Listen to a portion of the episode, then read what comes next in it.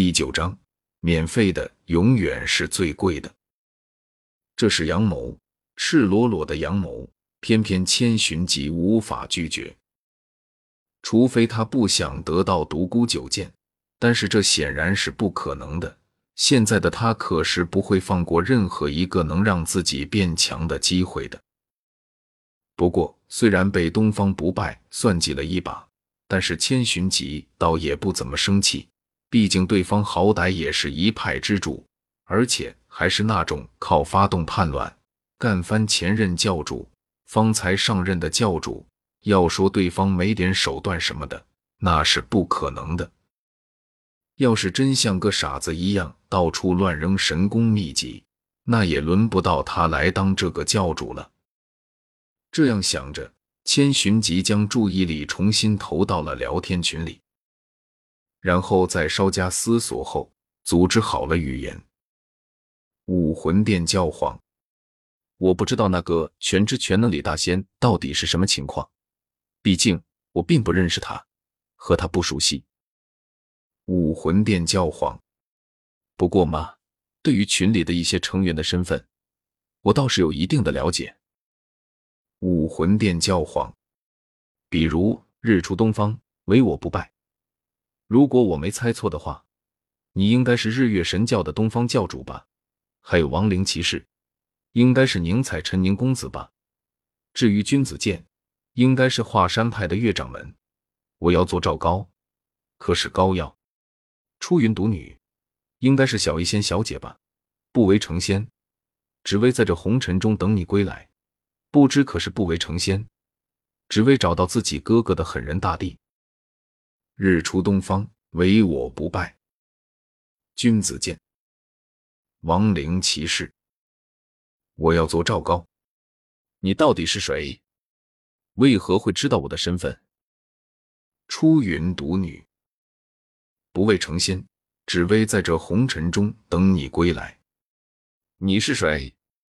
为何会知道我哥哥的事情？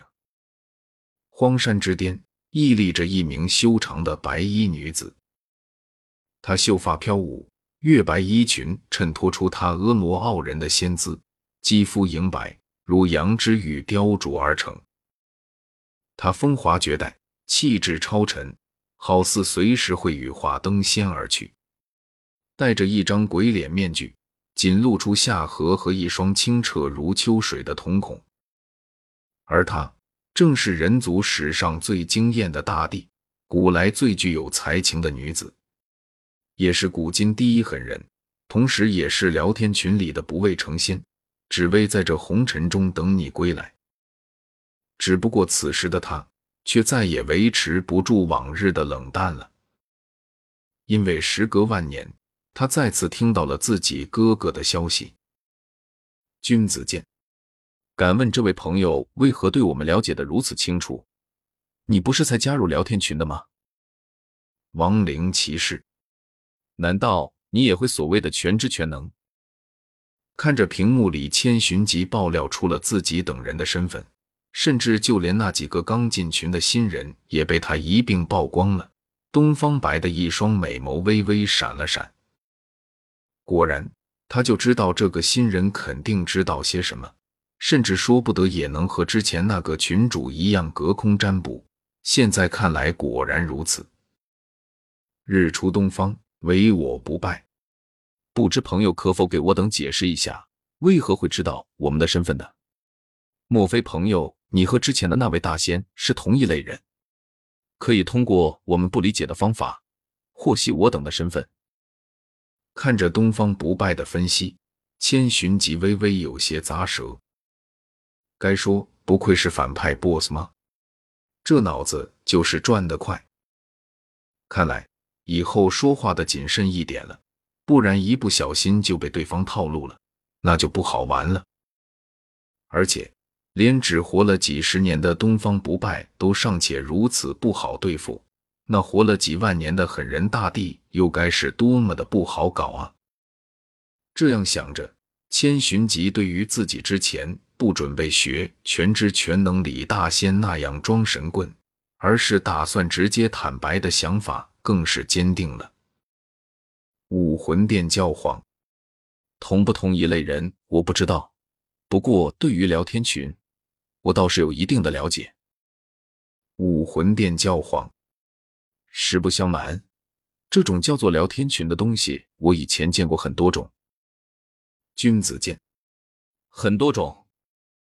亡灵骑士，很多种。宁采臣有些震惊了，他本来以为自己加入的这个聊天群是个很了不起的存在，而他也是很幸运的一个人。结果现在千寻疾却告诉他，像这样的聊天群居然有很多种。日出东方，唯我不败。难道说，除了我们这个万界聊天群之外，在其他的地方还有其他的聊天群吗？东方白有些错愕不及，他本以为只有这么一个聊天群的，谁成想，原来这玩意儿还能批发的。武魂殿教皇，像我们群的这种。这个我就不太清楚了，因为我见过的聊天群是小说里的。武魂殿教皇，如果对小说这个词不理解的话，诸位可以想象成杂文故事或者书籍传记之类的。我要做赵高。小说是我知道的那个小说吗？武魂殿教皇，嗯，没错，就是你知道的那个小说。而我所见过的那些聊天群，就是小说里的一个流派，或者说是聊天群流的产物。武魂殿教皇，而这聊天群流小说的具体套路就是：主角异界重生，穿越到平行世界，然后遇到灵气复苏，再然后获得名为聊天群的金手指，然后再借助前世对于聊天群里某些角色的了解，装大佬、装先知。从而谋取好处，快速变强。武魂殿教皇。至于我是如何知道诸位的身份的，嗯，这么说吧，我曾经还看过一些其他类型的小说或者电视剧之类的，而这其中就有各位的存在。武魂殿教皇。换句话说，诸位对于我来说，就如同是故事里的人一样。这么说，是否能够理解？千寻疾并不介意将这些自己知道的东西告诉众人，毕竟这是他之前就计划好的事情了。让其他群员们知晓世界的真实，这又何尝不是一个巨大的人情呢？而且他都这么好心的免费告诉众人这么多消息了，那众人就算是不给他发几个红包，表示一下谢意什么的，最起码也得在心里记一下他的好，不然。